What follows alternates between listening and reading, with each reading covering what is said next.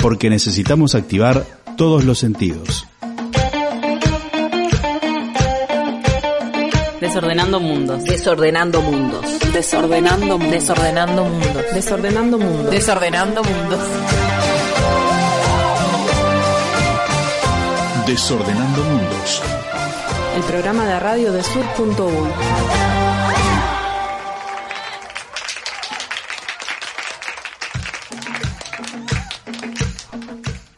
Buen miércoles, eh, nuevo programa de Desordenando Mundos, el número 4 de esta segunda temporada, en el acumulado 26. 26. ¿Cómo estamos? Estamos con plantel nuevo hoy. Un buen nuevo, no es nuevo, digamos, pero Nuevas renovado en nuevas caras viejas. No está Victoria, eh, que le mandamos saludos, deben estar escuchando por ahí. Sí, le dimos una licencia por estudio debidamente justificada. Y bueno, estamos con Noel ahí, que habló con Andrés, y con Sanfer. ¿Cómo estamos, Sanfer? ¿Cómo andan? ¿Todo bien? Te hicimos correr, ¿eh? Pa, se sudó. Se sudó. Y estuvimos haciendo unos intentos técnicos para sacar una entrevista que tenemos en un rato por otros medios. Y bueno, eh, La nueva normalidad, esto de la tecnología, WhatsApp, Zoom y todo eso que no permite conectarnos, pero bueno, ya, ya lo lograremos.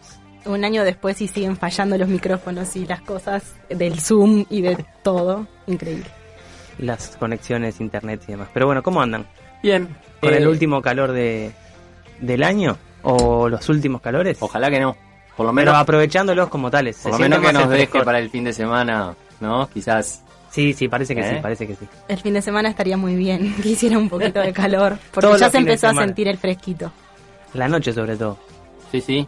Pero ahora estaba templado, ¿no? No sé, Sanfer, que tiene, tiene el, el, el, el, el factor climático del, del programa, lo tiene Sanfer. Sí, y es, y es irónico porque yo tengo medio el termostato roto, entonces como que no sufro mucho las inclemencias del tiempo. Ah, ¿no? ¿Qué- Entonces mi, mi, como que mi, mi postura es como tomarla con alambre, ¿no? Tipo, agarrarla más o menos. Si te digo que hace frío...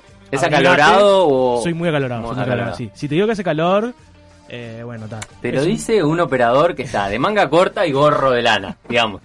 ¿No? ¿Está bien? Sí, eh, uno cubre las, lu- las locaciones eh, necesarias como para abrigarse. Exacto, En las cumplen funciones diferentes, no solo la, la térmica, digamos. Es un abrigo estratégico ahí. Claro, ahí va. Bueno, vamos hoy a estar conversando, nos vamos a ir un ratito a Maldonado, a una experiencia que se viene desarrollando del año pasado, una chocolatada en Punta Negra, que dio lugar ahora a una posibilidad de construir hornos en diferentes lugares de Maldonado y hay una campaña ahí para colaborar, la cual, bueno, ya hicimos una nota en el portal y la idea es volver sobre ella a- para, bueno, para volver a tomar impulso, para invitarlos a, apoyarla y, y eso vamos a estar haciendo en la primera parte del programa. ¿Qué viene después? Bueno, después vamos a estar con las compañeras de agroecología de varios mundos, de paso a paso, que nos traen una nueva columna. La primera de esta segunda temporada, que ya nos venían acompañando el año pasado. Y les vamos a ir comentando algunas otras cositas de, de que hay en publicadas en Sur y algunas otras novedades que tenemos. Y vamos a desarmar la semana como todos los miércoles. Desarmando la semana.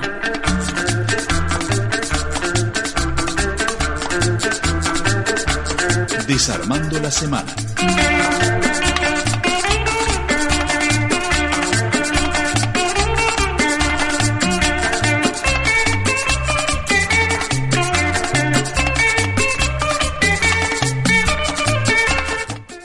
Bueno, vamos a desarmar la semana, pero antes comentarles eh, que también estamos disponibles para escucharnos Desordenando Mundos y todo Radio Pedal en una aplicación que se llama Radio Garden, que la verdad descubrí, por lo menos yo descubrí hace poco, gracias a Diego y algún otro compa más, y la verdad que está muy buena, porque no solo permite escuchar Radio Pedal, que eso es lo mejor de todo que tiene, sino que además les- nos permite buscar radio de cualquier parte del mundo por la ubicación geográfica de la radio. Entonces digo, ah, voy a ver que le escucha a la gente en tal parte del mundo, pongo el mapita, el dedo y me da ahí un montón de radios de todo tipo y color. Así que les recomendamos para bajarse en su dispositivo de confianza eh, Radio Garden. Esto viene muy bien porque hablé con mi madre del otro día y me dice, che, ¿volvieron a hablar del agua? Volvió a escuchar el mismo programa porque yo lo que le había pasado era la... Un link. No, le había, le había dejado en su celular el, al TuneIn, pero nosotros en el TuneIn no, es, no salimos en vivo. Tenemos los capítulos. Así que bueno, Es mi vieja, ¿no? Me escucha tres, cuatro veces sobre el mismo tema. Es que tanto en TuneIn como en otras aplicaciones como Apple Podcast, Spotify y demás, estamos como podcast, o sea, estamos como programa para poder escucharlo, no en vivo. En vivo nos pueden escuchar por radiopedal.uy, por sur.uy y bueno, y por Radio Garden porque pueden escuchar a radiopedal.uy. Y ahora que tenemos los pasaportes guardados, podemos viajar por el mundo escuchando otros tonos, otras músicas. Sí, porque es como un gran, un gran Google Earth en De aplicación radios. de radio, porque es tal cual un Google Earth que te va pasando. eh, y bueno, uno puede buscar por el nombre de la radio y ya te aparece, pero ves por país, por ciudad, radio del interior, etc. Muy buena aplicación, así que bueno. Bájensela en el celular, así nos pueden escuchar en el bondi, Ahorrando yendo, datos. yendo a hacer los mandados, yendo a trabajar, viniendo a trabajar. En las actividades cotidianas de los miércoles de 6 a 8. Ahí está. Perfecto. Bueno, y vamos a desarmar entonces la semana con varios temas que tenemos ahí. Vamos a hablar un poco de este. ¿Se viene el primero de mayo? ¿Se viene otro primero de mayo? ¿Con acto? ¿Sin acto? ¿Cómo es? Hay de todo, parece. Oficialmente no hay, no hay acto del PIT-CNT, pero hay varios actos que, que estuve viendo que están difundiendo. eh, y la apuesta ahí al PIT-CNT es a seguir juntando firmas, digamos, eh, para anular la, La ley. LUC. Eh, urgente consideración. Eh, sí, no, ha- no hay tampoco caravana, eh, no, no hay acto y hay un poco esta campaña de primero la vida, primero el trabajo. eh, que Primero de mayo. primero de mayo, todo primero, cosa que se entrevera ahí la cosa. Eh, sí. Bueno, tenemos ese primero de mayo. Ese primero de mayo, pero hay otros actos convocados y está el planteo ese de salir a juntar firmas en la burbuja, que es medio extraño, no sé cómo juntar firmas en la burbuja y después la salís de la burbuja para seguir juntando firmas o para llevársela a otro que la va a juntar. No, Sí. no lo entendí mucho el planteo, pero bueno, Ahí no hay, hay, de- que respetar no un hay de- poco. no hay de otra, creo que, bueno, una cosa es la comunicación de lo- del cuidado para juntar firmas. Exacto, Y exacto. lo otro que, bueno, el pedido de, tan- de las dos comisiones, ¿no? La coordinadora de, contra toda la LUC y de la comisión, el gobierno no... No hizo lugar la no hizo lugar para extender el plazo. Así que, da, los niños están en pandemia, pero no te dejan pasar una y te están metiendo todo el tren arriba. Así que, nada, eh, seguramente la, lo- lo- estén los grandes temas del momento, ¿no? La- eh, creo que es un, un buen momento para muchas cosas el primero de mayo. ¿No? Para muchos uruguayos es un buen momento Para para, asado. un asadito, estar con los amigos, reconstituir, todo y dentro de la burbuja demás. Pero capaz que el ejercicio ahí para, para también, para, para las organizaciones, para la- los dirigentes y las dirigentas y no sé qué, es pensar cómo se le para el carro a este tren, ¿no? O sea, eh, creo que, que ninguno de nosotros, ninguno de nosotros y ninguna, es difícil, nadie va a salir a defender los 100.000 pobres nuevos, digamos. El, tema es como no tenemos el año que viene 200.000 o 150.000. Eh, y ahí me parece que, que, bueno, hay que afinar la puntería. Hay algunos textos que han vuelto a circular algunas compañeras, aunque no hay acto, como decíamos, pero las compañeras de las profesoras feministas volvieron a circular su manifiesto feminista del primero de mayo, uno que escribieron el año pasado al calor de, del 8 de mayo, del 8 de marzo y que están eh, circulando nuevamente y recordaban algunas cosas que sí están primero, que es la vida, y, ponían esta consigna de un mundo donde el trabajo sea para sostener la vida y no, no la ganancia de los ricos, que sigue estando muy vigente hoy. Y también recordaban algunas cosas que la hemos dicho muchas veces, pero vale la pena recordar esto que no está parado el mundo, sino que sobre todo las compañeras que están en, el- en la educación, las que estamos a cargo de miles de tareas de cuidado, seguimos sosteniendo la vida, aunque no haya escuelas de manera presencial, sí está habiendo educación o intentos en relación a eso y bueno, como recordar, invitamos a leer estos documentos del mundo feminista sobre el primero de mayo que nos abren la puerta a pensar otras formas de entender el trabajo y otras formas de entender la lucha y que siguen la- largando la consigna de sostener la vida y transformarla al mismo Y tiempo. queremos trabajar menos, no más chiquilines, así que Sí, primero el trabajo, ¿no? no primero la vida y después vemos el resto, el resto, el trabajo, eh, como decía Noel, o sea, trabajar para, para sostener la vida y no para, la- para enriquecer a otros, ¿no? Trabajar menos, trabajar todes, decían algunas consignas por ahí. ¿Cómo sería si trabajáramos de verdad todes? Y tres, cuatro horitas o menos, con tres, cuatro estamos sobrados. ¿eh? No estaría sobrados. mal. Dos, tres horitas después, merienda, cena. Bueno, es- los países Más siesta, más siesta. Más los siestas. países desarrollados están en esa en esa clave, ¿no? Los países del primer mundo que tienen mayores niveles de empleo han reducido la- las jornadas laborales a 6 o a 4 horas y no hay ningún problema. No, porque extraen riqueza de los Bueno, nuestros. evi- entonces no tiene evidente- problema. evidentemente, evidente, evidentemente decía Lugano, pero sí, sí, claramente. Ellos cuatro, nosotros doce. Pero a lo que voy es que es totalmente posible y viable porque lo que producimos de, está por demás de lo que necesitamos y lo que realmente usamos, ¿no? Yo tengo la como la intuición de que eh, estamos en un proceso que es inverso con esto del teletrabajo o de la deslocalización del trabajo, de trabajo reproductivo más trabajo común, todo mezcla- mezclado en una casa pequeña, que me parece que es un negocio para los muchachos. Eh, Claramente. así que bueno, nada. Nos, nos- quizás nos tomaremos un tiempo más en reaccionar, pero vamos a reaccionar, tranquilos. Sí, es necesario, con el teletrabajo es necesario porque las dinámicas son totalmente nuevas y bastante opresivas para, para quien las sufre. No, yo hoy metí de 9 de la mañana a 3 de la tarde y la verdad cómo hace alguien que tiene además hijos, hijes, eh, tienen otras tareas reproductivas. Bueno, yo tengo algunas, pero no tengo niños y eso es una cosa que, que, bueno, me imagino la, el nivel de cansancio, fatiga mental que está produciendo, mental, física, psicológica, esta modalidad de trabajo que, bueno, eh, nada, para reflexionar, porque eh, es el Día de los Trabajadores y las Trabajadoras el Sí. primero de mayo. Sí, y las infancias también están cansadas y lo- les adolescentes, ¿no? Hay como varios relatos. Comentaba una profesora hace días que los propios estudiantes enviaron una carta de que no querían tener algunas clases o que estaban bastante cansados de ese tipo de, de modalidad. Tenemos relatos de niños frustrados con su túnica y el micrófono que no les anda. Eh, eh, No, es que es también tremendo. también es trabajo para ellos conectarse y tratar de aprender de ese modo. Ponerse en lugar de los niños, ¿no? Que, o sea, eso es lo, uno de lo más lindo de, de esta época o de cualquier época, pero esa, de salir a jugar, de, de compartir con otros y demás, y están 6, 7, 8 horas adentro delante de una pantalla y eso es, eso es lo que estamos valorando como positivo hoy en día. Si, si dará para pensar todo esto. Pero bueno, tenemos otros temas también que han pasado en la semana. La educación eh, quiere retomar o parece que retomaría. Veremos qué pasa con eso. Hay como varias novedades. Estamos en la incertidumbre permanente siempre de lo que parecería. Bueno, no, la situación no parece haber cambiado como para volver a, a la educación, ¿no? Sobre todo la circulación, el Parece que- contagio y demás. arrancarían las escuelas rurales y lo que se rumorea es la necesidad de, o el la pronto comienzo de la cosecha de soja y la necesidad de, de disponibilidad de los trabajadores rurales en torno a eso. Eso es una de las cosas que un poco están planteadas. Veremos. El año pasado pasó algo más o menos lo mismo. Las primeras que iniciaron fueron sobre esta época las, las escuelas rurales. Está muy bien. Veremos.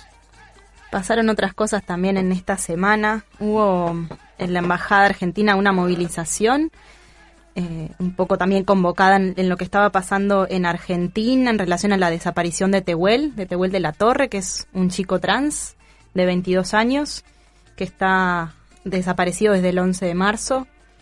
Entonces, el- este 26 de abril hubo eh, di- diversas convocatorias en Argentina, no solamente en Buenos Aires frente al Ministerio de la Mujer, sino en diversas localidades más grandes, más pequeñas. Y hubieron ahí di- distintas acciones. Algunas de las artistas o compañeros que muchas veces escu- escuchamos acá, como Susi Shock o Sudor Marica, estuvieron movilizándose allí, también Marlene Guayar y muchas otras, otros, otros con esta pregunta insistente de dónde está Tehuel, que hace más de eh, 40 días que sigue desaparecido. Es una situación bien compleja porque sí hay dos eh, personas Detenidos. detenidas, dos, dos hombres detenidos, que es eh, Luis Alberto Ramos y Oscar Montes, porque son los últimos que estuvieron en contacto en la casa de uno es donde se encontraron el celular y la, y la campera de Tehuel, pero bueno, ninguno ha querido declarar ni aportar información y, sigue la búsqueda. Es bien duro como fue el caso, porque en realidad eh, Tehuel va a la casa de este señor eh, en busca de trabajo. Se suponía que le, iba- le habían hecho una oferta para trabajar de manera puntual como mozo en una actividad y luego de, de esa supuesta entrevista de trabajo eh, desaparece. Desde entonces lo, lo están buscando, su una de sus hermanas, de sus varios, varias hermanas, están buscándolo y han hecho como vocería insistiendo en, en que aparezca con vida y también insistiendo en, en como todas las los desprecios que suceden, no solo por no estar buscando dónde está y que aparezca con vida, sino, por ejemplo, haberlo buscado como mujer cuando él es un varón trans y un montón de otros elementos que hacen al, al caso. Así que queríamos traer este evento que pasó del otro lado del río, pero también porque aquí también algunas, algunos compañeros estuvieron movilizándose también con las medidas y con todo lo que supone movilizarse en estos días, pero fueron a la embajada también para, para de este lado eh, resonar en esa pregunta de dónde está Tehuel y, y desear que aparezca pronto y con vida. Y tenemos otro tema también en territorio argentino, en la zona más de Catamarca. De Catamarca se está dando una situación ya hace, bueno, hace varios años que viene la cuestión minera siendo un gran problema en esa zona. La zona de Andalgalá es bastante famosa por ello.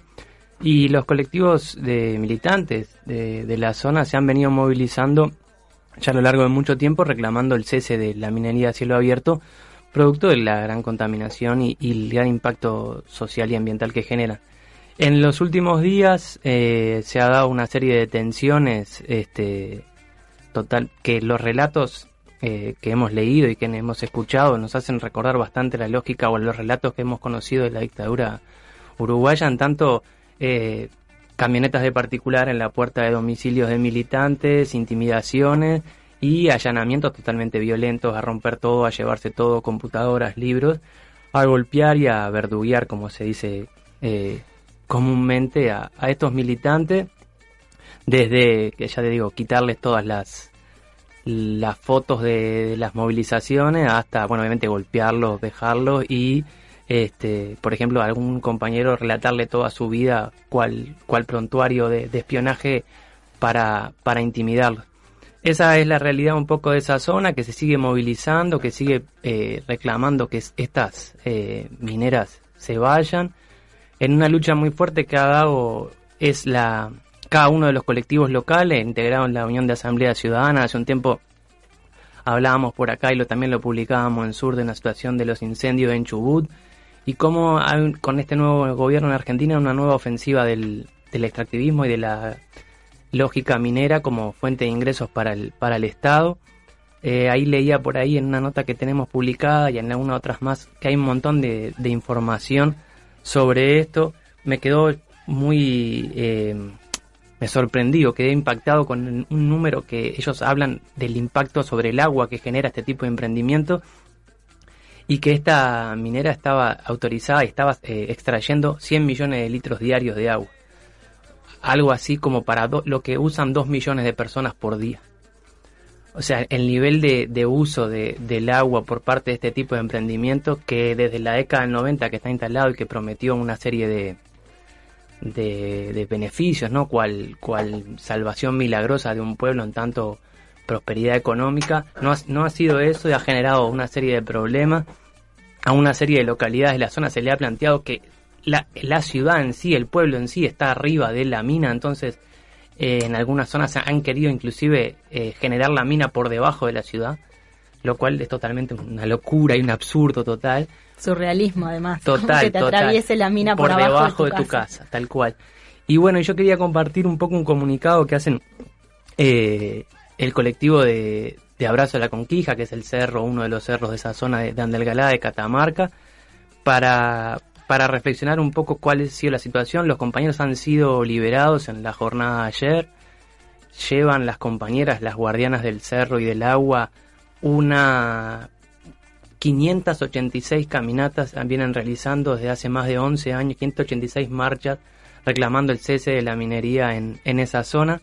Y bueno, leerles un poco este comunicado o esta reflexión para, para pensar un poco y los puntos de contacto también que tienen ese tipo de emprendimientos con otros que tenemos acá. No tenemos minería a cielo abierto por suerte en Uruguay, no tenemos oro parece no, que no hay oro, pero sí tenemos otros emprendimientos que son muy eh, similares en cuanto a, a, su accionar y los impactos y las propagandas o los relatos con los que llegan, ¿no? Y después cuáles son las realidades.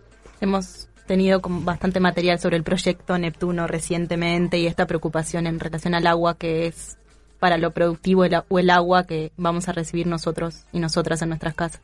También recuerdo el año pasado cuando estuvo Daniel Pena trabajando sobre el informe que hicieron sobre UPM y cómo la forestación eh, también es básicamente una forma de captar agua, ¿no? Eh, y no, bueno, no en vano ubicarse también en esta zona con el acuífero debajo, con recursos de agua dulce abundantes, y no en vano la situación que tenemos con respecto a la contaminación de, las cuencas. Eh, quizás la pandemia nos ayude un poco a, a un corrimiento hacia el cuidado de estos eh, de, esta, de estos medios necesarios para vivir, ¿no? Que, que bueno, que la gente en Catamarca, en Andalgalá, lo viene planteando hace muchos años, son uno de los puntales, creo, contra la minería, pero aún sigue siendo fuerte todo ese discurso desarrollista de generación de empleo, eh, muy fuerte incluso en la izquierda, ¿no? Muy fuerte en algunos sectores de izquierda, sectores bastante influyentes, eh, donde me parece que es necesaria una reactualización de las lecturas en torno a, bueno, a la relación entre eh, generación de empleo y el daño que produce esa generación de empleo. Y sí, esa lógica del progreso que tiene todo el espectro político bastante atravesada y que no es casual, en este caso de Andalgalá, los pueblos diaguitas eh, nos plantean otra forma de, de entender la realidad, el vínculo con la naturaleza y hasta con el tiempo mismo. Les paso a leer y vamos después a, a una pausa para, para seguir con el programa. Dice así, caminar, el salto desde el sueño hacia un horizonte posible. Recordemos la enseñanza de las abuelas. En cada espacio que habitemos, mantengamos el agua y el fuego vivos. Recordemos la mirada de nuestros niños, para entender siempre cuál es el sentido de nuestro caminar. Aunque el sol queme, los pies ardan, siempre es más fácil cuando una sola huipala nos cobija a todos. Nos pone en ritmo, para que nadie se adelante demasiado y nadie se quede muy atrás. Cuando caen truenos y tormenta, es cuando podemos reconectar con la profunda voz de lo divino dentro de nosotros para pedirle que pase pronto. Nos ayuda a comprender lo pequeñas que somos ante el mundo. Cuando pasan las camionetas mineras al acecho y más de una infla el pecho para salir a enfrentarlas, es cuando comprendo lo gigante de los espíritus de las ancestras que nos habitan. En cada paso, la sonrisa, la mano cuidadosa nos fueron indicando qué lugares, qué momentos habitar. En cada comida, en cada melodía, la alegría de sabernos defendiendo la libertad de la mejor manera posible, ejerciéndola, Ofrendamos nuestras mejores armas a las guardianas del cerro, el esfuerzo, el arte y la alegría, hasta que liberen a las compañeras completamente, hasta que se lleven sus máquinas y vuelvan las parinas, hasta que vuelvan los territorios a los pueblos y los pueblos a los territorios. Hayaya y Ajurmana, Chay Chay Ko Mamachay, en la conquija no se toca.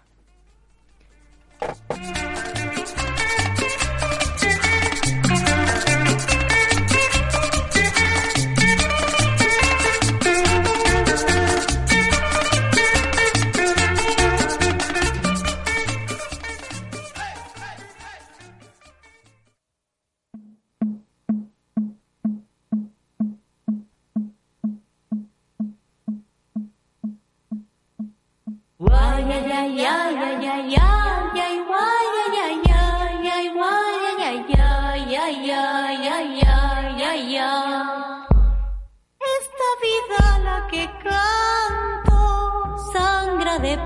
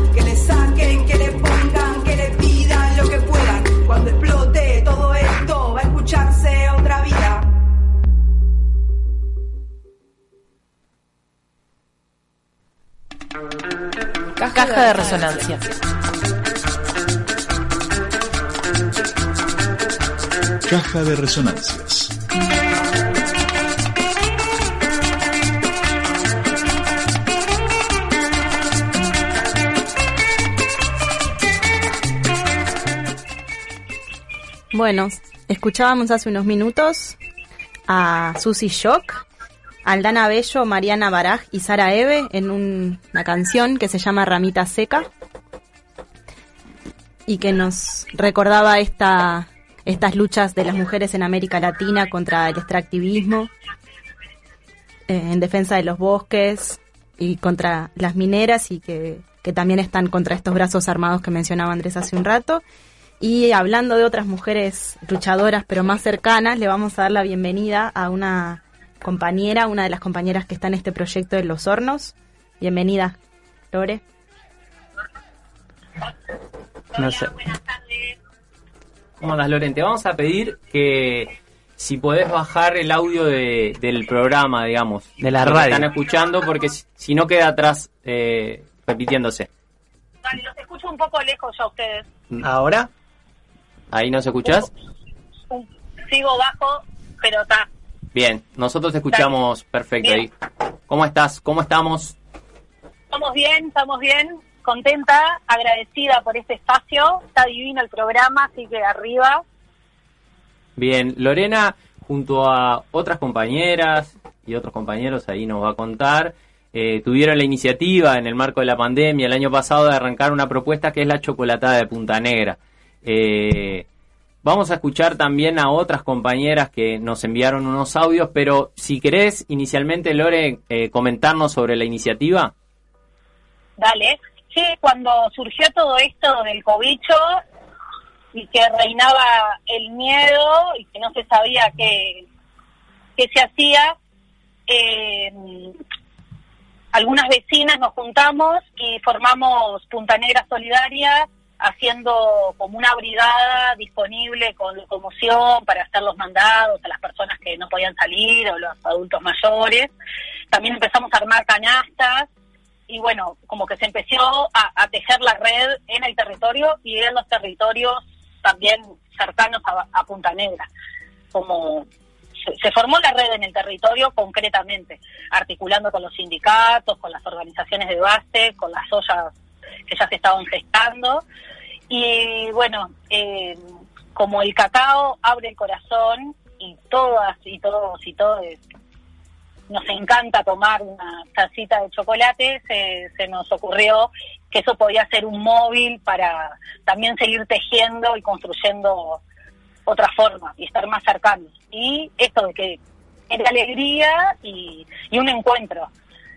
Y así, bueno, fuimos gestando eh, la chocolatada móvil, eh, que hacíamos una chocolatada power con avena, farina, bueno, leche, y otra chocolatada que la hacía otra vecina, que es una reina de- del chocolate, eh, Aide, hacía la chocolatada vegana y invitábamos a las vecinas y vecinos del barrio a que puedan acompañar esa chocolatada con algunas elaboraciones caseras.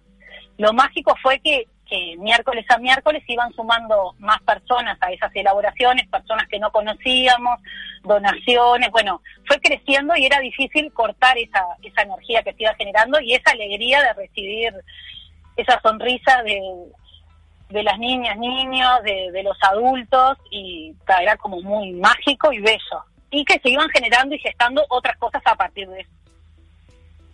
Ahí está, si te parece, escuchamos también a Laura que nos cuenta su- sus impresiones. Dale. Mi nombre es Laura Magis y eh, tuve el honor de compartir las chocolatadas, las rondas que hicimos con Lorena González, la ideóloga, creadora e impulsora de la chocolatada de Punta Negra, eh, conjuntamente con la Brigada Solidaria, en la cual estábamos recolectando alimentos para también repartir en canastas. Eh, la chocolatada surgió por la necesidad de llegarle a las familias y a los niños eh, con algo eh, alegre, algo importante para sus vidas en esos momentos en que estaban viviendo la incertidumbre y un poco el miedo también. y así formar a través de redes de vecinos y vecinas eh, una cadena de, de, una merienda rica los miércoles eh, a la tarde. Entonces, eh, megáfono en mano, Lorena con su voz potente y al, al grito de late, late, chocolate, íbamos calle por calle, incitando a los vecinos y a las vecinas a salir con sus tacitas, a, a que les llenaran las tazas con el chocolate caliente en dos versiones, la versión vegana y la versión eh, más, más común, pero no era tan común porque estaba potenciada, una receta muy potente.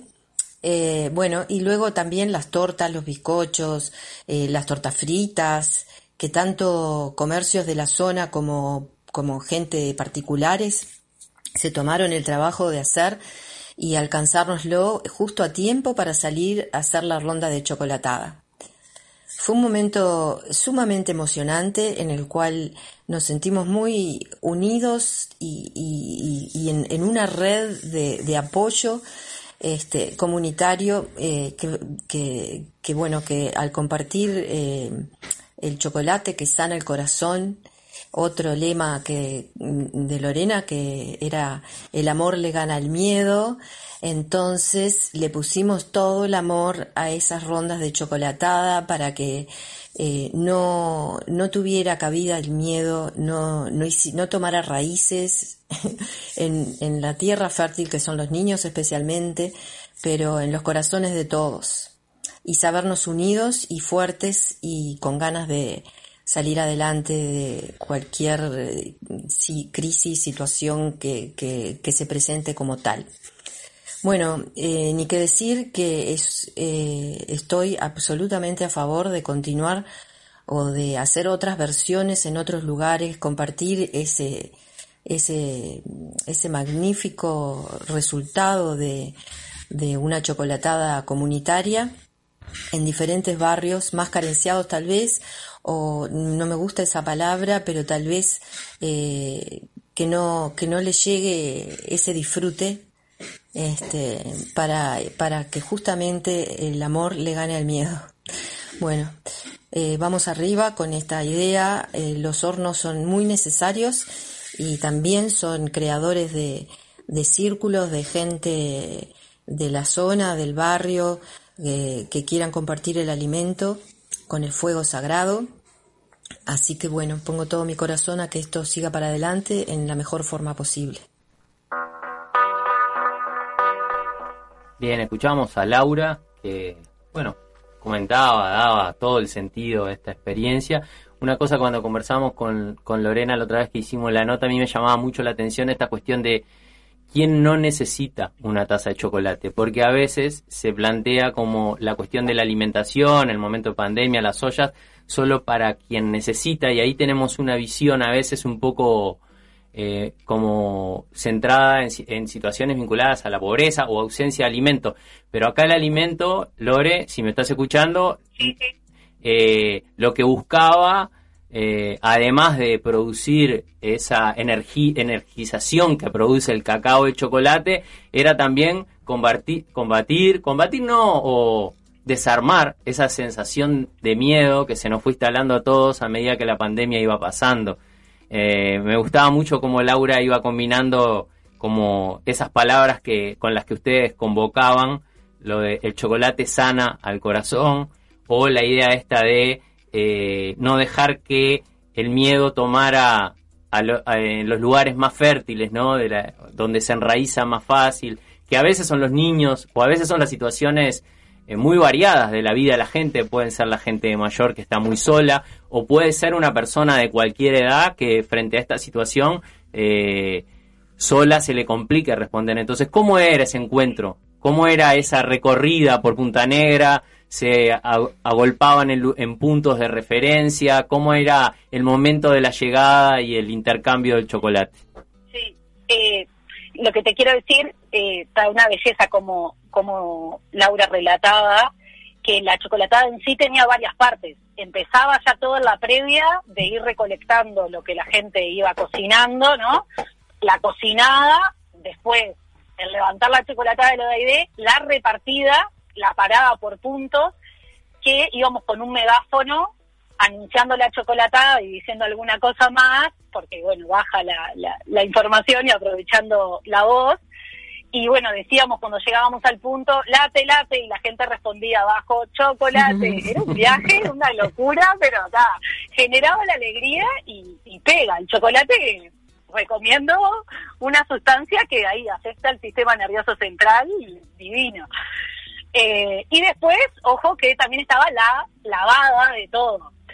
¿Qué pasó? A medida que íbamos eh, eh, pasando en los días, algunas niñas y niños se quisieron sumar a hablar con el megáfono, otros a la cocinada, otros a la lavada. Entonces, eso también era bien importante que la horizontalidad, ¿no? Que eso también lo hablamos en la, en la nota que me hiciste, Diego, que, que es bien importante, que no era uno que daba y el otro que recibía, ¿no? O sea, todos estábamos dando y recibiendo de forma horizontal y equitativa y, iban rotando los roles más allá que, que la fija era Laura, Ide y yo, el resto se iban sumando, que eso también está súper bueno lo del movimiento, ¿no? Ahí va. Si te parece, para complementar, escuchamos a Estefa. Una cosa, no, que también bien ¿No? importante que evitábamos usar plástico, la gente sacaba su tacita, el platito, y ahí eh, eso también es bien importante por el tema de, de cuidar los recursos y no generar basura. Y también otra cosa que estaba súper linda, que eh, tengo una imagen así súper grabada de, de los hijos, de, de la hija de Ceci y, y Gonza, que llevábamos, ponele, eh, gente que recibía también daba como algo para la próxima chocolatada, un kilo de avena. Ese intercambio así era como muy bello. Qué lindo, todo el entramado y todo lo que cuenta de- del proceso, ¿no? Porque no es el momento solo de la chocolatada, sino todo el trabajo que hay detrás de preparar, lo que cada una iba así, como recolectando, pero el trabajo que cada que en cada casa se iba se iba poniendo y, y qué lindo poner a latir el corazón desde ese lugar. Y la limpieza posterior. Se sentía el amor en cada, no sé, cada bizcochito, cada magdalena, no sé, era como una belleza eh, que está eh, muy lindo, muy lindo. Para, yo yo para me quienes está están- empezando a dar ganas de chocolate, ¿no? No, yo le recomiendo mirar una selección de fotos que hay en la nota que hicimos que se llama La Hora de los Hornos, porque ahí yo creo que las fotos a veces ilustran con...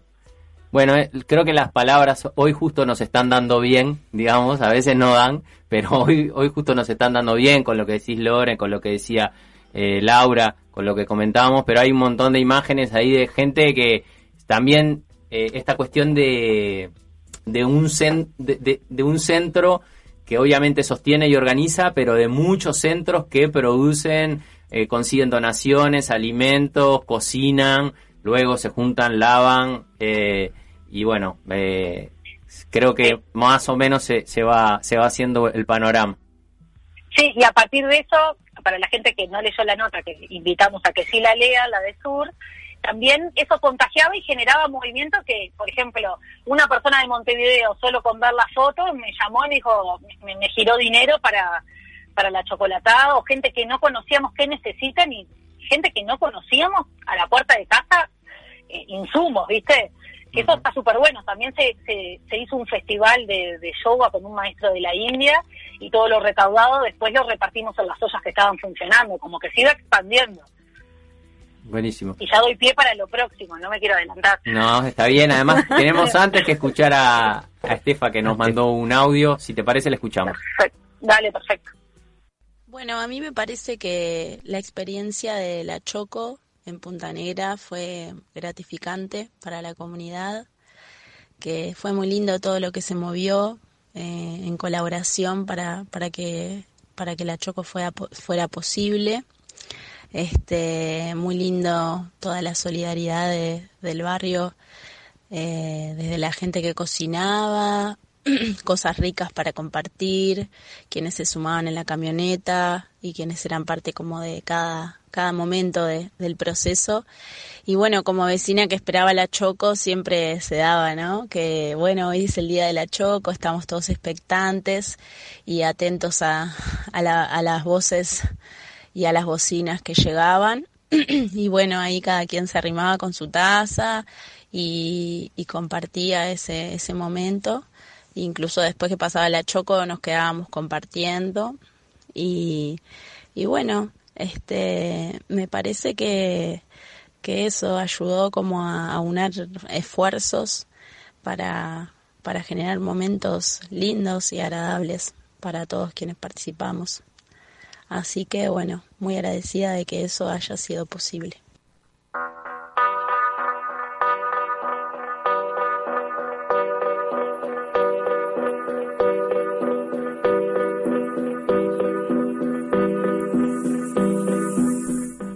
Escuchamos a Estefa, eh, que bueno, que nos comentaba un poco su, su, su mirada sobre la experiencia de, de la Choco. No sé, Lore, si sobre la Choco querés agregar algo más. Si no, vamos, a, vamos a escuchar una música que vos elegiste que se llama, el tema se llama Se Acomoda, se armó Cocoa y DJ Mosquito. ¿Querés comentar algo de la música? Y, y Leandro Sabia Y Leandro Sabia, que es, que es de ahí de la zona. es del barrio, es el jefe de cuerda de los tambores y hace un rap consciente que está buenísimo. Y nada, es, me parecía que estaba bueno también que es algo local para que se conozca y además las de Sarmo Cocoa que son unas, unas genias, mujeres poderosas que nada, me siento identificada, así que vamos arriba a escucharlo. Con la Choco y la Cocoa nos vamos a escuchar Se armó Se Cocoa. Acomoda. Se armó Cocoa. Y acá van, eh, pa' que te mueva. Eh, que todo se acomoda, todo se acomoda. Ya.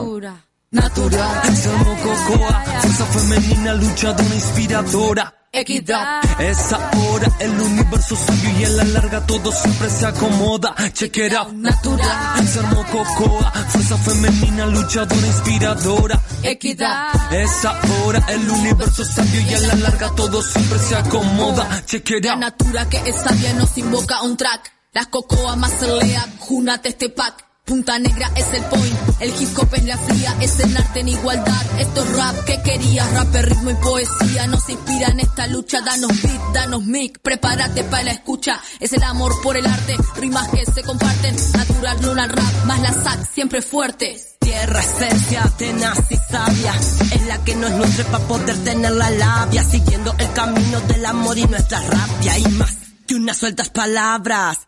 Venimos a los ritmos de piano y bongo chipeando con cabras. Con toda la fuerza para natura y no matarla. Quizás el vuelo de los mirlos nos siga inspirando. Conexión con la tierra para no aturdirnos. Así se acomodan ya los ritmos. Natural. Somos Cocoa, fuerza femenina, luchadora, inspiradora. Equidad. Es ahora el universo sabio y a la larga todo siempre se acomoda. Check it out. Natural. Sermo Cocoa, fuerza femenina, luchadora, inspiradora. Equidad. Es ahora el universo sabio y a la larga todo siempre se acomoda. Check it out. Motivo hip hop, agradecer, crecer, aprender del ser que aparece en el camino. Amanecer, atardecer, oportunidad de renacer luchando por derechos humanos. Hoy vivo transformaciones, mujeres curanderas sanando con las canciones. Sobran razones grandes son sus corazones. La lucha no abandones. Linda, libre, loca, independiente, madre, amiga, creadora. Bendiciones. Bendiciones, sanando con las canciones. Curanderas guerreras verán nacer en amaneceres. La mamá pacha pacha y no te pregunta quién eres. Para creerte dueño de ella, dime quién te crees. Le das gracias al mar y luego estás cazando al pella. Nos ves ah, en conexiones, buscando libertad, verdad en tus sensaciones. Ocasión, entonen, sanas conversaciones, aceptando a cada ser en sus distintas versiones.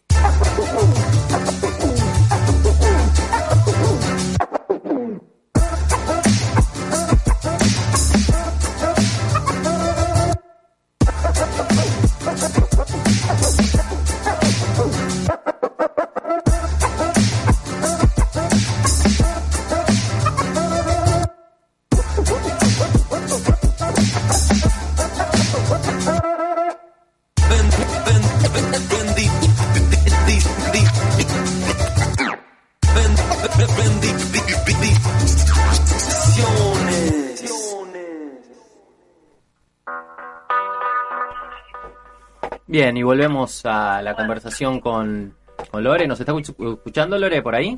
Sí, sí, escucho Bu- perfecto.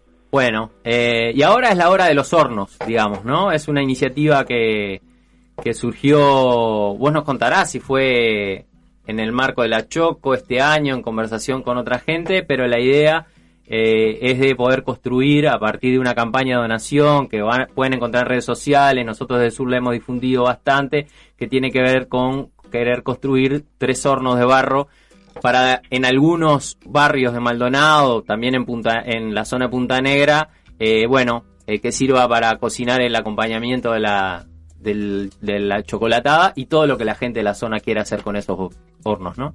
Contanos un poquito. Sí, en realidad surge la idea con Damián, que es un vecino de Sauce de Portezuelo que hace hornos de barro de forma popular y bastante económico, y vimos como que estaba bueno en esto de que nosotros pedíamos como acompañar la chocolatada con algo, bueno, y en esto de expandir, que no sea solo en Punta Negra, como este año la movida viene mucho más dura, poder también en los barrios más oprimidos, en los barrios populares, esta experiencia y en los lugares donde ya hay organización también. Entonces se nos ocurrió hacer hornos de barro para que se pueda acompañar eh, la chocolatada y también que sirva como si la gente quiere hacer una changa o un emprendimiento, la posibilidad de cocinar en el horno de barro. Esa es como la idea original, que ya quiero más de tres, creo que se van a hacer más hornos, porque hay bastante organización en otros barrios y otras experiencias que estaría súper bueno. Y nada, estaría buenísimo que se sumen más personas a donar y a colaborar, que hay distintas formas. Puede ser con dinero o si tenés 20 ladrillos en tu casa, partidos o enteros, y nada, nos avisás y los pasamos a buscar. O sea, hay distintas formas de, de colaborar y de sumarse a esta a esta idea, ¿no? Bien, hay una caja de ahorro del Banco Itaú que Sí. es la 164 95 46 164 95 46 por si quieren anotar y también hay un WhatsApp, un teléfono celular para eh, notificar que hicieron el depósito para que todo esté bien organizado y además por si quieren donar otro tipo de cuestiones que es el número 099 627 648. ¿Está bien así, Lore? Sí, perfecto. También tenemos el Facebook de Punta Negra Solidaria y está el Instagram mío, Cialog, así que también por cualquier vía sale la jugada. Ahí está. Y la idea es, eh, al menos estos tres iniciales, eh, ya nos comentaste que va a haber más, así que buenísimo, eh, se pueden realizar en el barrio Kennedy, en los Eucaliptus y en Punta Negra. Capaz que comentar un poco sobre, sobre estos lugares que, que se eligieron. Sí, eh, bueno, igual para contar en esto de que yo trabajo en, en UTE y regularizamos estos barrios con el tema de la energía eléctrica y los eucaliptus y el Kennedy son barrios populares gigantes con un montón de necesidades, con la riqueza enfrente de sus ojos y pasan un montón de cosas, sobre todo atravesado por la política partidaria y está buenísimo que se forme organización y si los hornos sirven como excusa para juntarnos, está de más.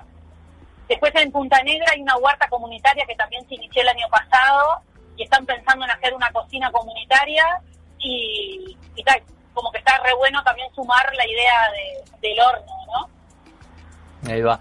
Le pedimos a, a Los Fabi... eucaliptus, perdón, eh, los eucaliptus es como lo menos organizado, así más de base, más, ¿no? No, no tan atravesado. O sea, es un desafío, ¿no? Ujú. A, a mí se me ocurría que, que el hormiguero, que se- es una olla que funciona en Playa Grande, estaría bueno también hacerlo ahí, que ya hay todo un antecedente y un acumulado como que está. Pero nada, veremos cómo, cómo se va desarrollando según también las donaciones, la fuerza, la energía, toda la gente que se vaya sumando, ¿no? Bien bien. Eh, tenemos un pequeño audio de Fabi del Kennedy que nos cuenta un poquito en qué marco se va a sumar este, este horno, digamos, o este apoyo o estas actividades. Mi nombre es Fabiana, vivo acá en Maldonado, en el barrio Kennedy. Y bueno, contarles un poco que cuando Lore, la tía Lob, nos comentó la idea de los hornos, eh, nos pareció una propuesta súper genuina, muy sincera y, y con tremendo valor. como saben muchas personas, aquí el barrio Kennedy, que existe hace más de 40 años, está ubicado en una zona residencial, por decirlo de alguna forma, sobre tierras ricas, en donde convivimos diariamente, bueno, enfrente a las mansiones, enfrente a la cancha de golf, siendo que acá en el barrio eh, nunca tuvimos los servicios básicos, ¿no? Sanitarios, nunca tuvimos agua, eh, siendo los mismos vecinos los que consiguieron un caño de agua para que llegue el agua y aún así no llega a todas las familias. Nunca tuvimos saneamiento, nunca tuvimos escuela, nunca tuvimos una placita. Y bueno, y así podría seguir. Eh, si bien obviamente esta, esta ausencia estatal y de no regularizar el barrio, eh, debido a, al valor de las tierras donde estamos, ¿no? Eh, ha generado y genera desigualdad y genera situaciones dolorosas. También por otro lado se ha creado como un, como una red, digamos, por decirlo de alguna forma, que, que surge en los momentos difíciles, sobre todo. Si bien muchas veces cuesta organizarse, también eh, se ve como esa, como esa red de, sostenimiento de la vida, ¿no? Sobre todo de las vecinas, eh, en donde bueno surgen las ollas populares, surgen las meriendas, ¿no? A veces con compas también que se han arrimado de otros lugares de Maldonado, también de barrios, ¿no? Del movimiento social, del movimiento feminista, eh, y que potencian también a las mismas vecinas y vecinos de, de acá del barrio. Eh, y bueno, y esta idea de los hornos se, se, suma, digamos, a, esas iniciativas. Nos parece importante tener un horno comunitario donde las vecinas y vecinos puedan eh, venir a, elaborar sus alimentos, sea para subsistir, como para compartir una tarde de pizza o de pan casero, como para elaborar alimentos para vender, porque acá hay mucha gente que tiene conocimiento de repostería, de panadería, y muchas veces no tiene las herramientas eh, para, para poder eh, elaborar. Eh, entonces, nada, nos parece como un- un- una propuesta que está buenísima. Y, y bueno, invitamos a, a todas las personas a, colaborar desde donde, desde donde puedan, desde, desde la mano de obra hasta, hasta algún material para, para esta propuesta de los hornos. Y, bueno, y, y le mandamos un abrazo a, a toda la gente ahí que, que ha hecho difundir esta propuesta y que, y que ha metido cabeza y manos para, para que salga.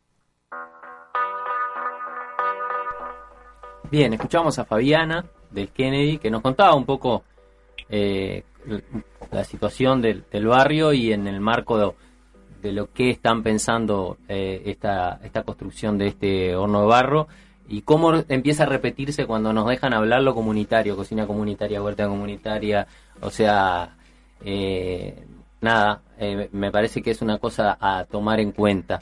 Y ahí hay compañeras, es, pensaba en esto de que las diosas las crían y, los feminismos no juntan, porque cuántas compañeras en todas estas iniciativas, lo que contaba Lore en Punta Negra, pero el trabajo inmenso que hacen las compañeras en el, en el barrio Kennedy desde hace mucho tiempo y, y me imagino cuántas cosas se conversarán mientras están ahí, ¿no? Porque mientras una cocina, prepara y están en, en estas ollas, también se va contando la vida, sosteniendo afectivamente, se van acompañando las situaciones de, de cada una y, y eso también se, se escucha en lo que nos van comentando. Sí, Lore, sí, sí. te escuchamos. Sí, yo, yo no los escuché mucho, pero eh, Fabi es, es una amiga, es feminista popular con todas las letras que sostiene la vida, que es una maravilla. Eh, ahora está sosteniendo la olla, organizando ahí junto con las vecinas, ya formaron un grupo divino y el primer horno, que ya tenemos la plata, eh, va a ser ahí construido para apoyar eh, la olla y, y hacer la chocolatada ahí también. Maravilla.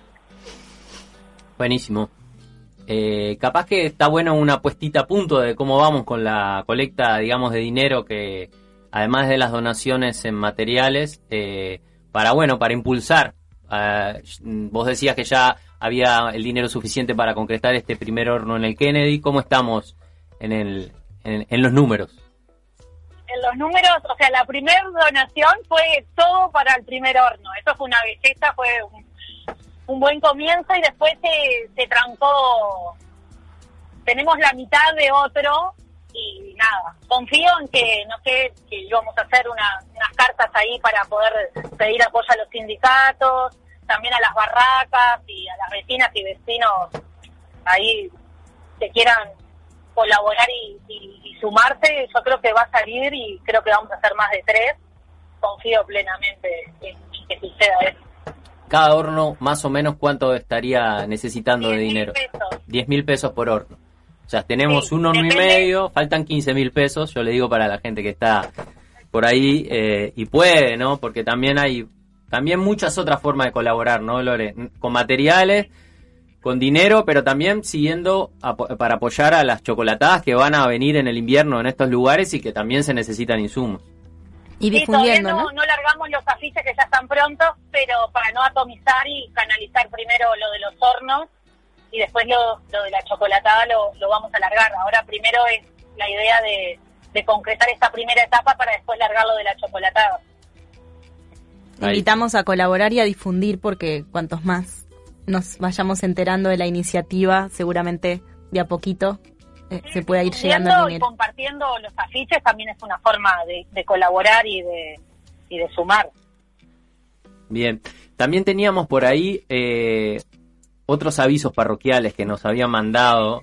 ¿Sabés qué, Diego? También hoy de madrugada cuando me desperté pensé que también aprovechando el micro que mm, las vecinas y vecinos de- del Cerro del Burro por la 73 están sufriendo un hostigamiento de la policía eh, tanto las vecinas que viven como atrás del cerro y una comunidad que se llama La Tribu, que son que cuidan las semillas. Generalmente, esto también quería decir que conocemos Punta Negra, Cerro del Burro, Playa Grande, más como del bañario que uno puede ir de vacaciones, pero hay un montón de organización, personas que cuidan las semillas, el monte nativo, como, como bien importante lo que se está gestando, que obviamente al gran capital no, no, no le sirve, ¿no? También un montón de emprendedoras creativas que, que la tengo acá al lado, una, una compa, que hacen cosas muy buenas para la salud y todo. Bueno, eso va en contra del sistema y por eso nos dan con todo. Gente que ocupa para producir, para vivir y ta, tenemos como todo el aparato represor del Estado en esa zona eh, eh, nada, defendiendo los intereses de Balcedo y su esposa en vez de, no sé, ta, que me genera mucho enojo y quiero mandar ahí una fuerza y un saludo a las compañeras y compañeros que, que hay que, que meten el cuerpo y que también sostienen la vida y la vida para, ¿no? Defendiendo lo- los recursos naturales que es lo más preciado que tenemos. Y otro de los avisos parroquiales, que vos Diego me vas a ayudar, se está necesitando un freezer para la olla popular del barrio Kennedy, que seguro alguien tiene por ahí, de en préstamo, ¿no? Eh, después se devuelve si quieren regalar o dar la plata para comprar también. Y después en la olla popular de Playa Grande, que se generó un espacio precioso que se llama El Hormiguero, con huerta comunitaria, están construyendo un localcito. También están teniendo un montón de, de necesidades que, nada, eso, invito a, a que la gente pueda colaborar. Bien, sí, ahí para, para mandar donaciones a, a la olla de Playa Grande hay un teléfono de Ernesto que es 093 663 977 y también para anotarse, acceder a la olla a Conana 094 25 40 15. Igual todos estas, estos contactos y estas, eh, estos avisos parroquiales, como decimos usualmente, los compartimos al rato en las redes sociales nuestras para que se puedan difundir igual que lo de la campaña de donación. Lo que comentabas del Cerro del Burro es una cosa que también nos llegó a nosotros la semana pasada eh, y lo pudimos difundir en redes y además es contenido hoy en la columna dentro de un ratito de las compañeras de paso a paso de la columna de agroecología porque bueno, eh, las redes y la- las tramas rápidamente se activaron para, para no dejar pasar ese hostigamiento, eh, ese hostigamiento tan increíble en la defensa de, de personajes recientemente procesados que intervienen en el cerro de una manera brutal. Y también lo lindo de, a mí yo no, no, no conocía tanto la movida de un poco de Maldonado, por Lore la conozco un poco, por haber eh, estado en el último tiempo un poco yendo, pero empiezo, empezás a escuchar de colectivos, el colectivo Guardia Vieja, eh, del, del grupo La Tribu, de diferentes grupos, bueno, de la comparsa, de la olla, de un montón de movidas también que hay comunitarias y barriales en, esa zona, así que bueno, nada, eh, ayudar ahí con la fuerza que se pueda para, para que ese hostigamiento cese, eh, porque bueno, la gente necesita un pedazo de tierra para vivir, para mantener su vida y hay que tener eh, tierra bajo el pie, no vamos a poder vivir colgados del aire.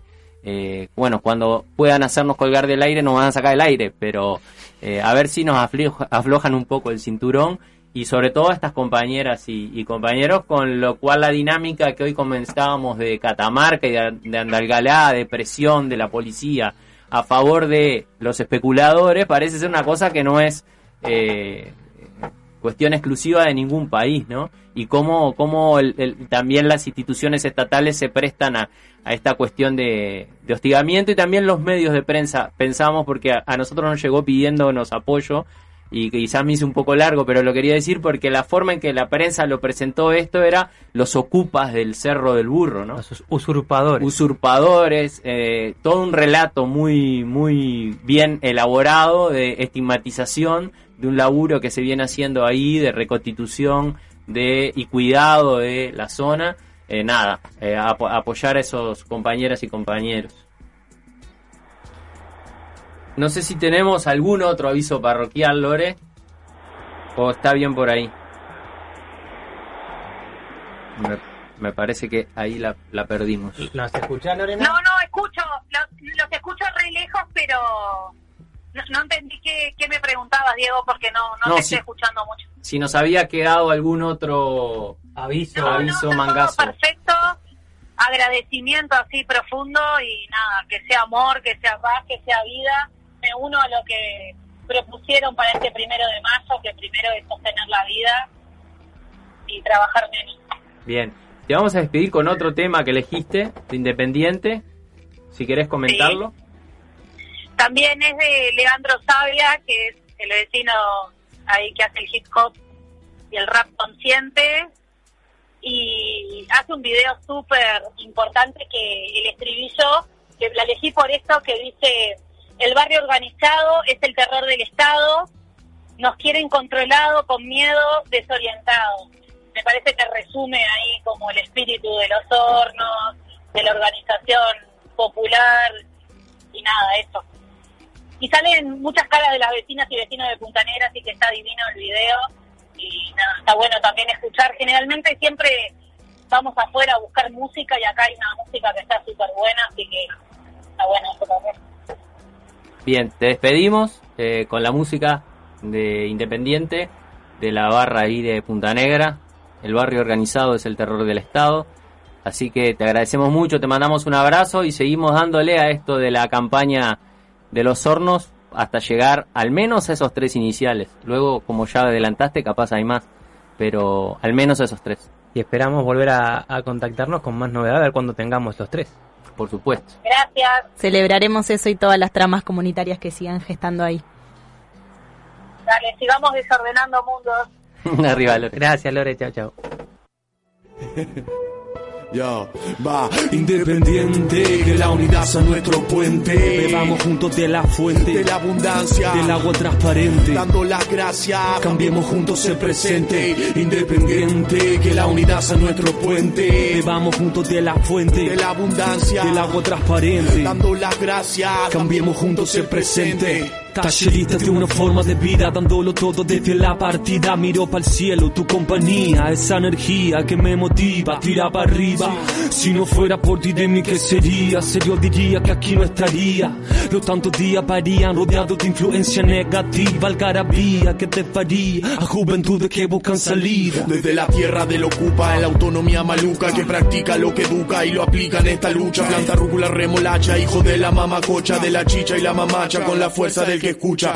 No paran las flechas, seguimos fuertes hasta la fecha, educando a nuestra cría, la secuela tan deshecha. Unión será ese puente que conecte nuestra brecha. Son fuerza que se hincha, la realidad pincha. oh. El barrio organizado es el terror de todo el estado, dice. oh. Te quieren controlado con miedo y desorientado. oh, organizado es el terror de todo el estado. Di, oh, oh, te quieren controlado con miedo y desorientado. Sigo sonando bomba como 90 en bomba. Sonido de macumba que hace mover la gamba. Chino natura sabia, el hip hop dando la gracia. También a la lluvia a las acacias. Eleva tu frecuencia, actúa con eficacia. Planta tu porro, no compres en la farmacia. La realidad en la tele no es primicia. Pura estrategia, su demagogia, alta falacia. Planta la semilla del maíz para ser consciente con todo lo que decís. Nos envenenaron la raíz, robando las riquezas naturales del país. A su paso se hace gris, envenenan a la tierra con su fli. No hay respeto al guaraní ni a ningún indígena de América Latina. Nativa es la zona en la que yo crecí. Hoy hay una mina y contamina mi existir. Desde la quinta con el combo, chino terapia, vengo lo que tengo lo pongo. Mentiras descompongo y me entretengo. Sé bien lo que yo valgo, entrelazando besos, mago de deseo, me hago independiente. Muestro los dientes, confío en mí porque se siente. Confío en ti en este puente. Más eres libre entre la gente, sentite diferente. Respeto para el frente, abajo este sistema denigrante. Lucho como lucha laburante. Seguiremos firmes sonando en tu parlante. Música consciente, mucha pa' que baile. Guerrero de la luz cuando la cosa arde. Oh, el barrio organizado es el terror de todo el estado, dice. Oh, te quieren controlado con miedo y desorientado. Di, oh, el barrio organizado es el terror de todo el estado. Di, oh, ellos te quieren controlado con miedo y desorientado.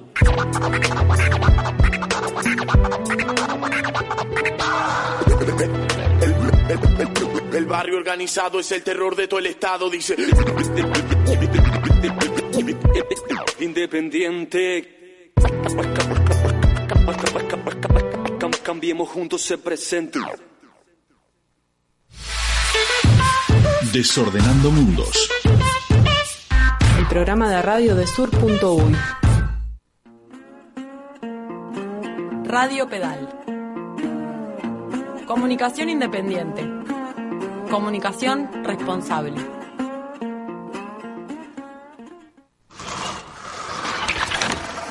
La Persiana. El periodístico matutino de Radio Pedal. Preguntas, respuestas, información y perspectivas. De lunes a viernes de 8 a 9 de la mañana, con repetición de 13 a 14 horas. La Persiana. Un proyecto colectivo.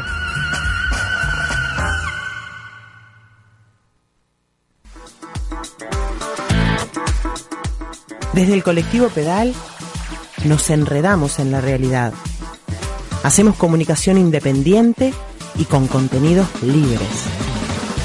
Nos movemos colectivamente porque queremos seguir siendo un espacio donde entremos todes, donde potenciemos nuestras libertades y propongamos otras miradas y perspectivas. Solo construyendo redes podemos lograrlo. Te invitamos a suscribirte y disfrutar de los beneficios de proyectos amigos. Hacete parte de este enredo.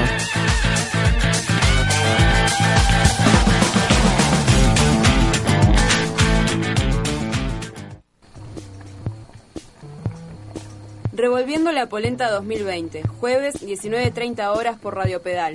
Ahí nos escuchamos. Polenta directo de la olla. El arte que agita, la política que nos toca hacer y la comunidad que intentamos. Porque urgente es otra cosa. Revolviendo la polenta.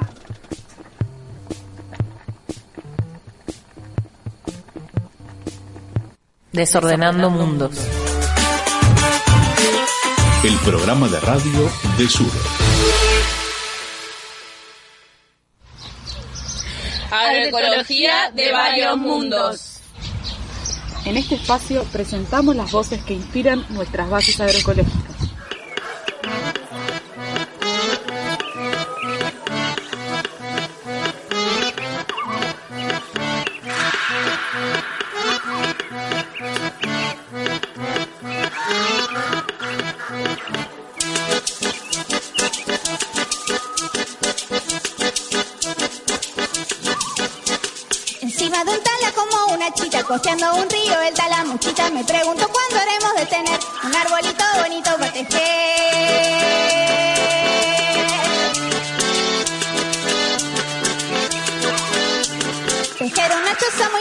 de colores rosas, con duendes, con hadas, donde a la mañana me despierta el sol, donde haya fueguito que dé su calor.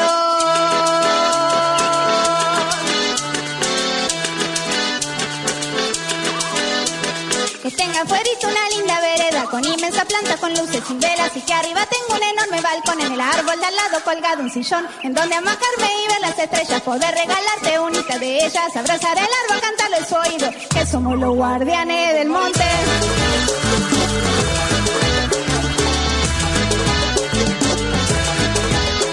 Hola, estamos muy contentas de volver eh, a la columna de agroecología de varios mundos y porque nos parece muy importante eh, que la agroecología esté también presente en estos espacios. Queremos arrancar y seguir compartiendo voces de procesos colectivos vinculados al acceso a la tierra, a la producción de alimentos, a la conservación de, de nuestros montes nativos y de nuestra fauna nativa eh, a las formas de, cuidado colectivos. Queremos seguir trayendo esas voces y compartirlas en este espacio. Y les queremos contar que este mes eh, recibimos un comunicado que en realidad probablemente varios de ustedes ya lo hayan leído, pero nos parece importante traerlo a este espacio, que son las voces de las vecinas y vecinos organizados del Cerro del Burro, que denuncian en el comunicado que les vamos a contar el atropello policial que están viviendo. Sí, y enseguida vamos a escuchar también a unas compañeras, vecinas del Cerro de los Burros, que nos traen un relato bastante diferente de lo que es la experiencia de convivencia y de comunidad en, en ese barrio. Entonces, eh, nada, frente a toda forma de, de especulación de tierra y especulación inmobiliaria, vamos a seguir afirmando que, que en nuestros barrios hay comunidad. Las vecinas y los vecinos del Cerro de los Burros queremos manifestar las situaciones de atropello policial y de parte de la Intendencia de Maldonado que estamos viviendo. Desde el día miércoles 15 de abril se vive una situación tensa y de preocupación en la zona norte del Cerro de los Burros. Aparentemente hubo una denuncia por usurpación de terrenos por parte de un vecino. Funcionarios de la Intendencia, Policía, Guardia Republicana, Policía Científica, incluidos el jefe de policía del departamento de Maldonado, Julio Pioli, el alcalde de Piriápolis, René Graña, y medios de prensa, irrumpieron en el barrio en estos días. Los días miércoles y jueves ingresaron de manera prepotente en algunos domicilios pidiendo datos personales, información acerca de las casas y dejando notificaciones de la Intendencia y Policía. El viernes 16 vimos circular un drone por la zona, sobrevolando a la altura de dos metros aproximadamente en los domicilios, invadiendo el espacio personal. El sábado, el sábado 17 de abril comenzaron un operativo que llama la atención por la forma de proceder, atropellando las casas, entrando sin consentimiento, sin presentar orden de fiscalía ni orden de allanamiento, realizando un registro fotográfico y audiovisual con cámaras y un drone, transmitiendo en vivo desde la prensa para las redes.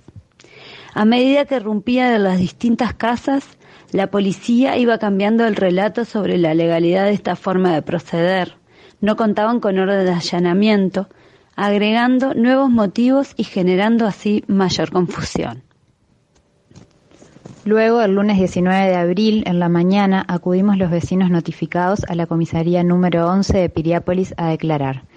En la tarde, nuevamente, vuelven al, barrio, al barrio autoridades y funcionarios del municipio y Ministerio del Interior, acompañados por dueños de inmobiliarias locales, diciendo que estaban por, para culminar el operativo, intentando convencer para entrar a los predios a los vecinos que aún no habían sido notificados y realizando preguntas que trascendían el encargo de notificación. En las redes se está difamando a los vecinos con información falsa, usando imágenes privadas de las casas y autos. Se genera un montaje mediático mezclando información de manera sensacionalista.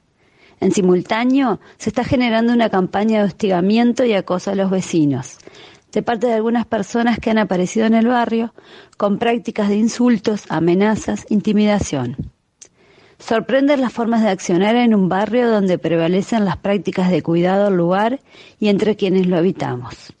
Estamos cuidando el territorio. Se trata de un lugar natural que se mantiene por los vecinos que durante años vienen protegiendo la zona para cuidar el patrimonio histórico, arqueológico, cultural, la fauna y flora nativa. El mismo día en el que se efectuó el operativo, los vecinos nos comunicamos con el Instituto Nacional de Derechos Humanos, dejando asentada la denuncia correspondiente, además de contar con el asesoramiento de abogados que trabajan en el tema. El día 20 de abril nos presentamos en el municipio en respuesta a las notificaciones recibidas y nos encontramos con que el procedimiento se hizo sin abrir expediente administrativo ni departamental ni municipal, que fundamenta las actividades inspectivas no encontrando dónde realizar los descargos correspondientes, lo que nos generó una mayor sensación de inseguridad y desamparo, ya que durante el operativo se mencionó a varios vecinos que actuaban por orden de fiscal. Comunicamos alertando a la ciudadanía y apelando a la solidaridad para visibilizar los acontecimientos sucedidos y solicitamos a las autoridades que se detengan estos procedimientos que transgrediendo los marcos legales avasallan los derechos humanos. Vecinos afectados del Cerro Los Burros.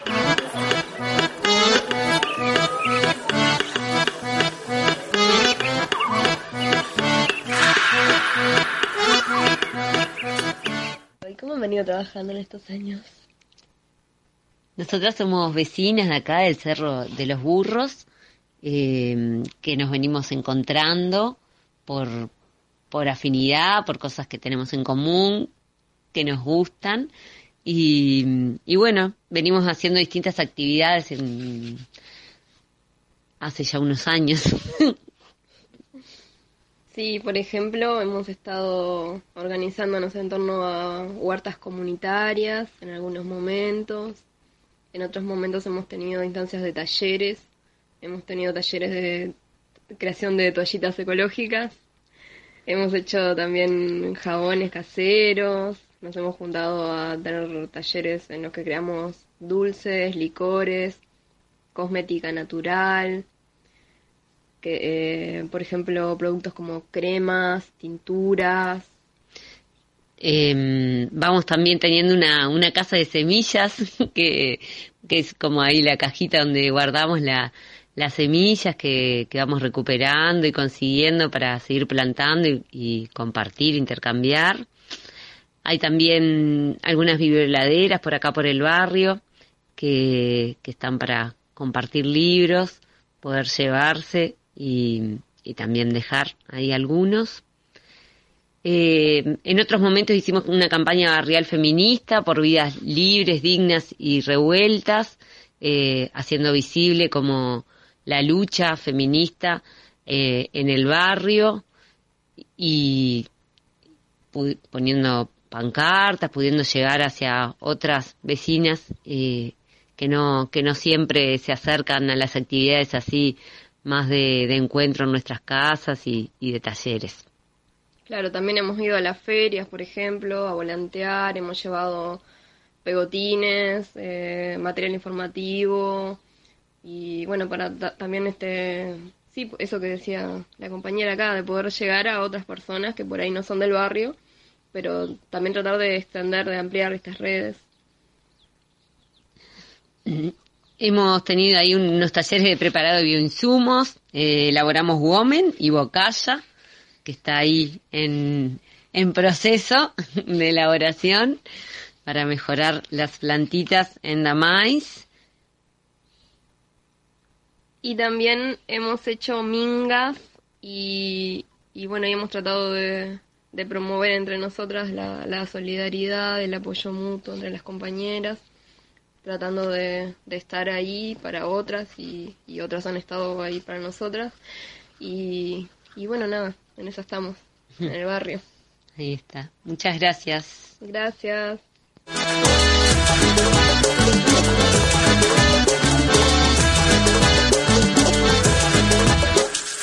Tierra es nuestra y hay que protegerla, cuidarla, amarla, mimarla, olerla, tomarla. Si quiero casita tener con pajaritos que canten en su haber. ¡Muerte al sistema inmobiliario! Tener una huerta mirando despierta el fruto que crece tal cual amanece el sol de mañana trayendo a nacer millones de luces que ven florecer. Fuera Monsanto de la Argentina, fuera de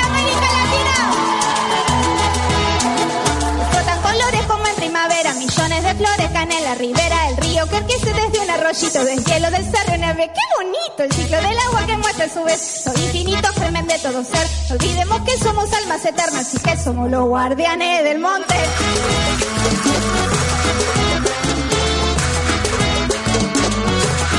Buenas, llegaron los piques y bueno, se vino el otoño también. Eh, de mañana acá por la chacra se ven las telas arañas con el resplandor del sol y el rocío, las arañas con tuti tejiendo esas redes y las flores amarillando de los dientes de león, las hormigas que van cargando el alimento, que ya aparecen más a media mañana porque este, como a partir de las 11 ya se ven con las hojitas, las ramitas y todo lo que van encontrando, llevándose para alimentar ese hongo. Y todo va indicando como que hay que prepararse para el invierno, reforzar las defensas. También estamos en las siembras del ajo, la cebolla. Eh, es un buen momento ahora en otoño para eh, hacer los esquejes de aquellas plantas que son más leñosas, como el romero, la lavanda, el... Ah, y también, bueno, no solo hacer esquejes, sino también de hacer eh, mudas de algunas de esas plantas, ¿no? Aromáticas y que también son medicinales, como el tomillo, el orégano, el pasto de limón. Eh, y está bueno eso y cuando hacemos esqueje, ¿no? Dejarlas, puede ser un poquito en agua o ya directamente ponerlas en la tierra con un poquito de arena para que ya puedan enraizar ese esqueje, ¿no? Sí, agarrar las ramas más vigorosas, que estén como con más, con más vida porque pensando que eso es una reproducción y que esas ramas van a tener que seguir dando más vida. Y bueno, hablando de, justo el tomillo, el orégano, qué bueno como condimento y, y, qué bueno también para que nos acompañen a cuidar un poco el sistema respiratorio en estas épocas. Sí, incluso el romero, que lo tenemos tan incorporado como un condimento, está bueno saber que se puede consumir como una infusión, que ahí para acompañar las mañanas de repente, que es más para, para activar. Eh, Igual que el orégano y el tomillo, este, que son que los conocemos mucho más como condimento y que los ponemos con las comidas también, pero que son muy buenos para tomarlos como infusiones. Y que el ajo, como decíamos que ahora también es una época de siembra de ajo, está bueno como el ajo, tenerlo en cuenta como para estos alimentos y estas medicinas que nos ayudan a, potenciar este, nuestra salud y nuestro cuerpo para este invierno. ¿no? Antivirales, ¿no? Ahora que está el tema de los virus latentes. Con todo, hasta infusión de ajo se puede hacer para los ah, valientes. Bien. Bueno, hasta la tintura, bien, llegamos, ¿no? la tintura sí, como otra, otra posibilidad de uso, ¿no? Y, y como cuando queremos conservar alguna de estas, de estas plantas, eh, bueno, es otra forma ahí posible, que quien quiera saber un poquito más es colgarse, ponerse a investigar, que el conocimiento está por ahí. Sí, los ajos aparte sí son recontra medicinales. Hace poco vi un, me llegó una foto de que se estaban vendiendo ajos en como pastillas, o sea, lo vendían en pastilleros los ajos. O sea que a ese, a ese nivel ya están comercializando los ajos de esa manera.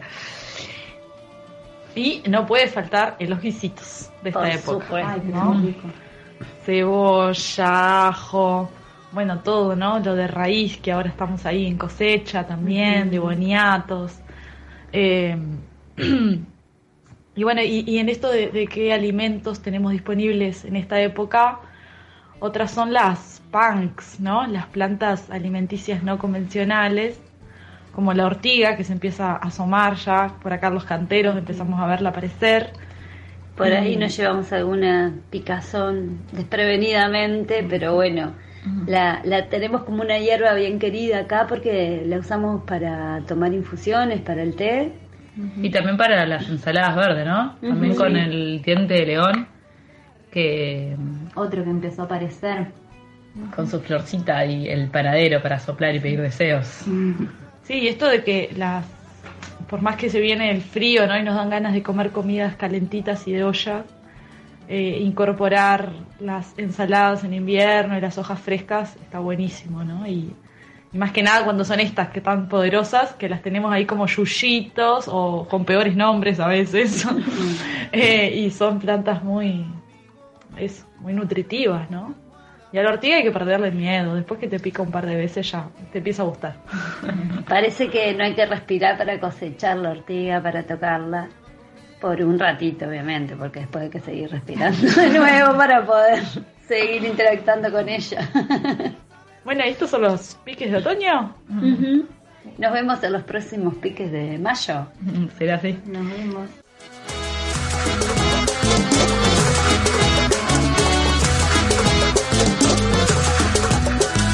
Artista que labra, artista que no habla, persigue por siempre una sola razón. No importa lo mucho que todo te apriete, escucha lo que dicte tu corazón.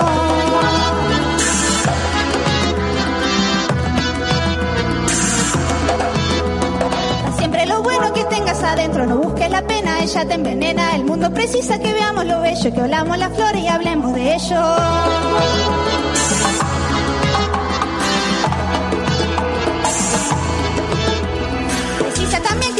Nuestras manos, que seamos sinceros, vernos como hermanos, hablar claramente mirando a los ojos, poder traspasar y romper los cerrojos, abrir los oídos con nuestros sentidos. Hoy los renacuajos gritando los grillos, abrazar el árbol, cantar los oídos, que somos los guardianes del monte.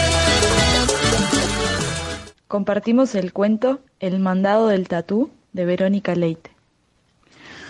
Octalito siempre había vivido en una gran ciudad, y claro está, era donde más le gustaba vivir. No conocía ni el campo ni los pueblos. Entonces, ¿por qué se había mudado a aquel lejano pueblecito donde vivía su tío? Es que ese tío suyo estaba muy, muy enfermo y Octalito fue a quedarse con él unos días para cuidarlo mejor. ¿Y Yuyera? ¿Cómo está? Octalito, hijo, qué alegría verlo por acá. Mmm, su tío está muy delicado, pero se va a recuperar si sigue mis indicaciones. Tiene que alimentarse con esta dieta que le dejo acá y tomar además un té de diente de león después de cada comida. El té es importantísimo para que se cure por completo. Prepáreselo bien fuerte y se lo da bien caliente. ¿Me entendió? Hmm, diente de león. Pero ¿y dónde compro eso? No, Octalito. Acá, en el pueblo, no se compran los yuyos como en la ciudad grande. Es mejor si usted mismo lo trae directamente del campo. Vaya a las afueras del pueblo, que lo va a encontrar enseguida por ahí. Mañana vuelvo y me contás cómo te fue, Octalito. Y bueno, todo sea por la salud de mi tío. Y así fue Octalito en busca del remedio sanador. Eh, ya estoy lejos del pueblo. Supongo que en cualquier momento lo voy a encontrar. Octalito buscó y buscó, pero el codiciado remedio no aparecía. Creyó encontrar un león atrás de los arbustos. Y pensó que al fin ahí estaba, pero en realidad se trataba de un gato montés, atascado en una canasta de huevos robados en una granja. Octalito pensó que era mejor esperar que se duerma. Y cuando el gato montés se durmió, se acercó muy despacito y con una pinza, ¡zas! le sacó el diente. Cuando llegó la yuyera, vio, vio a don Octalito lastimado y con muchas vendas, y le preguntó, Pero, Octalito, ¿qué te pasó, mijo? Y me dio mucho trabajo, pero mire, aquí está el diente de león. Pero, don Octalito, no era ese diente de león, era este. Y le muestra una florcita del, del diente de león. Fue así como Octalito supo que esta plantita tan curativa con forma de pompón se llama diente de león. Ah, que vos también la conocías como panadero. Vamos a hacer lo que queremos, vamos a hacer. Vamos a hacer lo que queremos, vamos a hacer. Vamos. Vamos a hacer lo que queremos, vamos a hacer. Vamos a hacer lo que queremos, vamos a hacer. Cambia. Vamos a gritar con los grillos, vamos a gritar. Vamos a gritar con los grillos, vamos a gritar. Vamos a oír los renacuajos, vamos a oír. Vamos a oír los renacuajos, vamos a oír. Vamos a hacer lo que queremos, vamos a hacer. Vamos a hacer lo que queremos, vamos a hacer. Vamos a hacer lo que queremos, vamos a hacer. Sí, sí, sí. Vamos a hacer lo que queremos. Somos los guardianes del monte. Bueno, les queremos contar que en la columna de hoy estuvimos escuchando a la Parsifónica y la canción fue Los Guardianes del Monte, por si la quieren escuchar por ahí en YouTube, muy bueno lo que hace. Y nos encontramos en la próxima columna, entonces un abrazo para todos. Vamos a hacer lo que queremos, vamos a hacer. Vamos a hacer lo que queremos, vamos a hacer. Vamos a hacer lo que queremos,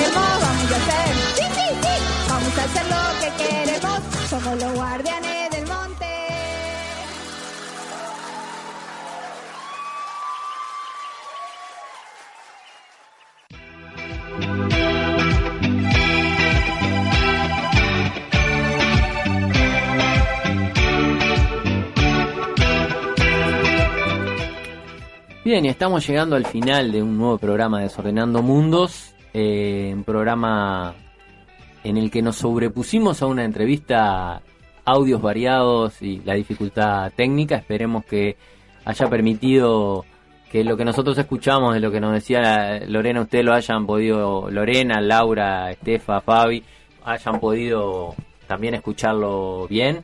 Eh, veremos luego cuando esté el material eh, subido a las plataformas como, como queda y si no lo retocaremos para que se escuche bien. Así que eh, la idea. si hubo alguna imperfección, los invitamos a volver en, en, en unas horas, de mañana o pasado, por ahí por, por las plataformas.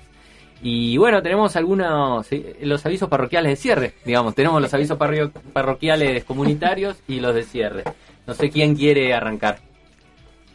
Podemos empezar con avisos comunitarios en relación a la comida, porque hoy hab- hablamos un montón de los hornos, de esta propuesta de, de la cocina comunitaria, hablamos de las ollas que hay en distintos lugares ahí en Maldonado. Y en este lugar donde nosotros salimos al aire, próximamente va a empezar una feria de verdura orgánica. Entonces, la, les compañeros de la Cooperativa Agraria del Sur van a empezar a traer eh, fruta y verdura orgánica aquí a um, San Salvador 1510 a partir del jueves 6 de mayo. Va a ser en las tardes. Vamos a recordar el próximo miércoles para que al otro día quienes puedan se, se arrimen, pero para que nos vayamos preparando. Y está bueno conocer esta información de en qué lugares podemos comer, comprar comida orgánica, porque es muy importante todo lo que ingerimos y más en estos tiempos donde aprendemos a cuidarnos de otro modo. Así que ir adelantando esta idea de Zona. Centro, Palermo, Barrio Sur, Parque Parque Rodó también, Ciudad Vieja, si pedalean un poco Cordón, por qué no? Cordón, hacia la zona aquí de... Yo me voy a venir desde la blanqueada con la bicicleta, paso un pedacito ahí por la rambla, tomo aire. Bueno, Bien. buen plan. A comer sano, somos lo que comemos, así que es importante ahí la iniciativa, buenísima iniciativa de Casa en el Aire y Radio Pedal. Eh, también queremos avisar de un de una linda novedad, un libro que venimos eh, que veníamos armando con Huáscar Salazar eh, de Bolivia, que es un compañero que también colabora bastante con el portal y con el programa de radio. Es un libro que reúne algunos debates en torno a estos tiempos que estamos viviendo en América Latina, de diferentes experiencias. Se llama América Latina en tiempos revueltos, claves y luchas eh, renovadas frente al giro conservador. Estaremos seguramente entrevistando a alguna de las autoras, de los autores. Acá en este estudio al menos hay dos. Así que seguramente pasemos, bueno, una... Ya volveremos sobre ello. Exacto, eh, un, un libro que eh, surge ahí con el apoyo de editoriales eh, independientes, eh, en el que participa participamos desde Sur, pero está también Excepción de Bolivia, de la ciudad de Cochabamba y Libertad bajo palabra de México. Es interesante porque es un libro que habla sobre América Latina, pero sale de Montevideo, Cochabamba y Morelos. O sea, el libro más periférico que ha escrito sobre América Latina. Eh, así que con mucho gusto, además lo, lo sacamos con estos amigos. eh, en este, en este ejercicio que es entre escribir, armar el libro, crearlo, gestionar para que se publique, publicarlo, así. Y venderlo. Y venderlo también, así que si, no sé, calculo que en unas semanas, quizás un mes, podamos tener alguna edición en papel, también se va a difundir gratuito el, el PDF del libro. Autoras y autores consagrados y amigos como María Noel Sosa, Mariana Menéndez, Raquel Gutiérrez, Luis Tapia, Gaya Macarán, eh, Mina Lorena Navarro, Cristina Vega, Javiera Pizarro de Chile, que no es tan conocida, pero es una compañía feminista vinculada a las revueltas, eh, y Horacio Machado Araos de, de Catamarca precisamente, un compañero que viene trabajando hace mucho tiempo desde la ecología política, un precioso artículo que tiene para el libro. Así que nada, eh, vendiendo el libro arriba el bondi, digamos. Es un libro además que ves la tapa y, lo querés comprar y lo querés comprar para vos y para regalar, porque es y regalarse. hermoso, tiene una como una belleza mística ahí con un que nos viene también, ¿no? Como esta idea de, de tener eh, otras formas de entender el mundo más allá de nosotros en esta tierra y nosotras en esta tierra y hay eh, una mujer ahí hilando, tejiendo, que son estas metáforas que tanto usamos en medio de un... Tejiendo y destejiendo. Y destejiendo. América Latina. Bueno, hay cosas que hay que destejer, claramente. Claramente, ¿no? claramente. Es un trabajo precioso que hizo Adriana Herbas, o Hebras, eh, de Cochabamba también, vinculada a la editorial Excepción. Y tiene unos detallecitos, a mí un detallecito que me gusta mucho, que si buscan en la tapa, en lo que sería la parte baja de la falda de la mujer, hay unas florecitas que tienen puñitos. Detalle, detalle, así, para imagínense el bello trabajo de esta artista plástica, esta compañera que, bueno, nos hizo como el favor, el gustazo de, participar haciendo eh, la, en la tapa del libro, nada. Eh, quienes lo puedan ver en estos días por redes sociales lo podrán disfrutar un poco más y si no, bueno, ya en las próximas semanas habrá noticias de la edición papel. vamos a tener ahí, tenemos esa información del libro en las, en las redes de Sur y también destacar que no se olviden de suscribirse a Radio Pedal en la página web de radiopedal.uy para poder seguir sosteniendo este espacio colectivo autogestionado de, de, la radio de Casa en el Aire que permite, como decía Noel, espacios como la la Feria Orgánica y que tiene aparte, además de colaborar con Radio Pedal, algunos beneficios como por ejemplo algunos descuentos en el barrio del hormiguero que eh, sabemos este le interesa Martínez ese tipo de no, nos, nos, interesa podemos recomendar con, con la experiencia propia y, y podemos eh, y recurrente de cada y recurrente y hacemos la mención por bueno si nos están escuchando un saludo y capaz que en algún momento tendremos la, la, atención que, que, corresponde. Hoy ha sido un programa de, de, mangazo. Se abre el departamento comercial de Desordenando Mundos ahí para, bueno, para sostener la vida, ¿no? Estamos, estamos con es eso. parte, es parte del ocio, el, el, encontrarnos es parte de sostener la vida y, pero no, fuera de broma, en serio, hay que colaborar, sostener los espacios autogestivos donde sea, donde podamos en Maldonado, en Montevideo, en donde estemos, pero, pero colaborar. Y también el hormiguero es un espacio autogestivo, es un barco operativo y por eso también la mano a, a los compañeros y compañeras de ahí que toda la barra de Radio Pedal suele frecuentar. Ya vendrán eh, algo que estamos preparando que son eh, las pautas publicitarias solidarias. Eh, le acabo de poner ese nombre que quedó horrible, largo como... No, le vamos a poner otro nombre, pero algo así. Avisos, avisos, comunitarios populares. Exacto, sí. Avisos solidarios, ahí va, exacto. Gente que hace cosas ricas, buenas y que hacen bien y que además necesita de en este momento eh, que se difunda su trabajo para poderlo se- seguir haciendo y sosteniendo. Y que tienes, eh, eh, tenemos que apoyarnos entre todos los que hacemos este tipo de cosas porque son los medios que, de los que disponemos. Ahí va, así que si alguien tiene alguna iniciativa que quiera ser apoyado por esta próxima sección a inaugurarse en, en Desordenando Mundos, nos escribe, nos manda redes sociales o lo que sea, que será más que bienvenido. Y será para llegar a la inmensa audiencia de, de este maravilloso programa. Para toda la cuenca del Plata. Ahora que no existe más. eh, Radio Clarín, ¿no? Radio Clarín. Avisos solidarios para toda la cuenca del Plata. Muy bien. Me gustó, me gustó, me gustó la voz. Ya estamos ensayando, ensayando en el aire. ya en vivo, esto que nunca se hizo en la radio. Bueno, y para cerrar, tenemos también un recomendar, como siempre, notas que tenemos en nuestro portal. Un poco el leitmotiv de todo esto, aunque no pareciera, que es nuestro portal sur.uy y que hay una serie de notas ahí que hemos venido publicando. Es- está la nota sobre alguna sobre Andalgalá que hablamos hoy, está la nota también de hace unas semanas atrás de la hora de los hornos, de la entrevista que tuvimos con, con Lorena y los colectivos de Maldonado, y hay otra serie de notas más. Hay una nota que compartimos de las amigas de Desinformémonos de México sobre esta iniciativa zapatista de ir hacia Europa. Leanla, leanla y vean la foto de lo que están haciendo estos monstruos. En barco. Están despegados. Van a ir en barco desde Isla Mujeres, van a llegar a, a, la zona de Galicia y, y, tienen toda una serie de preparativos por si nadie los recibe o no los quieren desembarcar, dejar desembarcar por el COVID.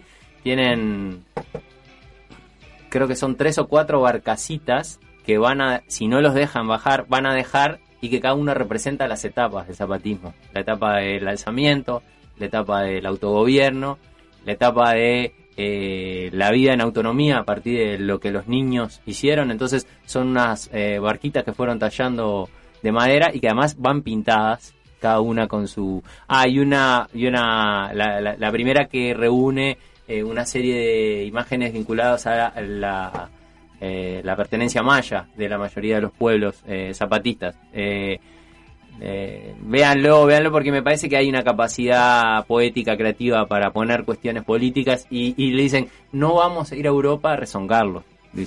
No es nuestra actitud tener rencor hacia quien nos colonizó. y bueno, hay una intención de encontrarse con movimientos ahí de, Europa y, y activar fuerte. Dice, si no nos reciben, lo único que haremos es sacaremos una pancarta enorme que se llama que tiene la palabra despertar. Así que nada, yo se los recomiendo eh, para, para, para conectar ahí con una forma también política muy poética que, que bueno, que ya nos tienen mega acostumbrados las comunidades zapatistas. Y también hay una nota que escribió acá la compañera María Noel Sosa, que capaz que ella misma le puede comentar.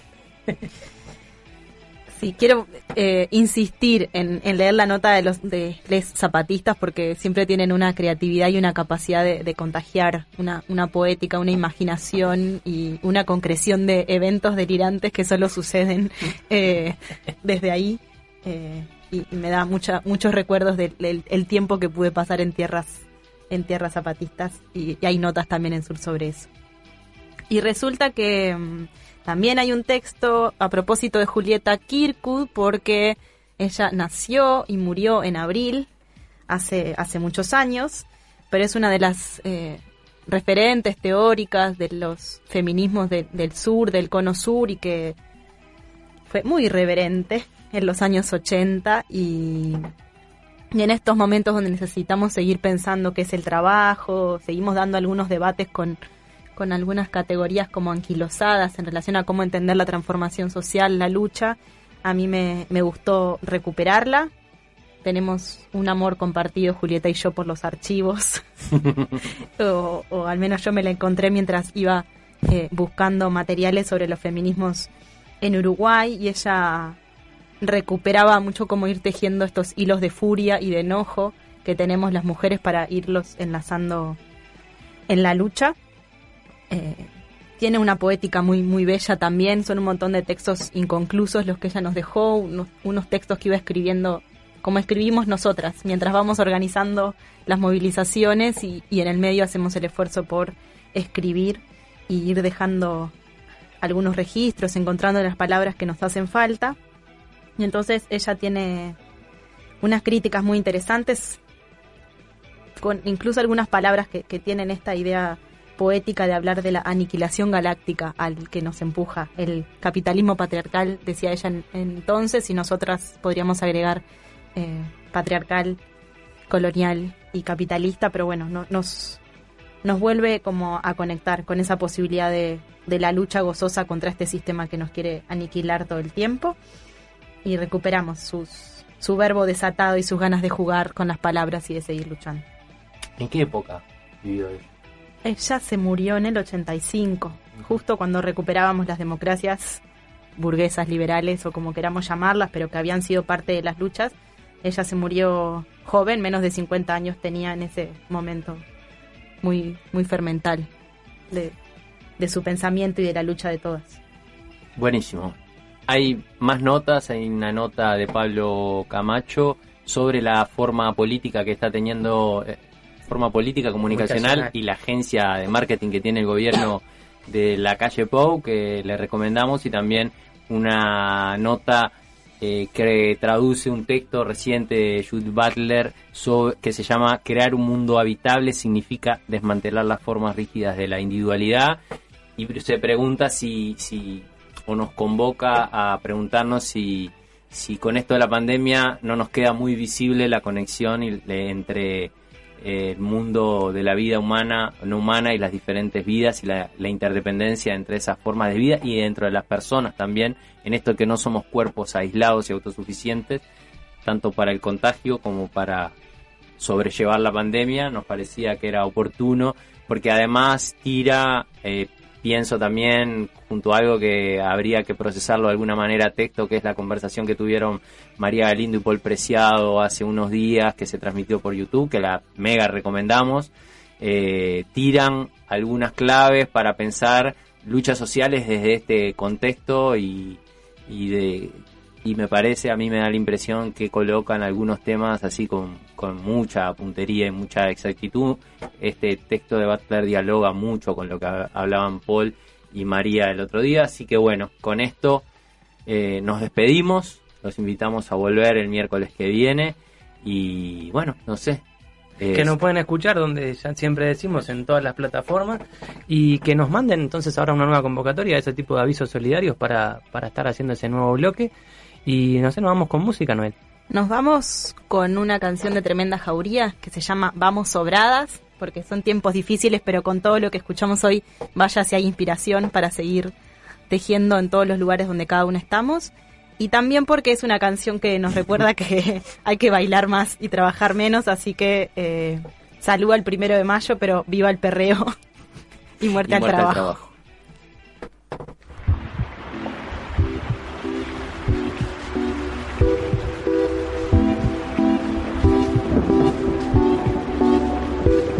Rebeldes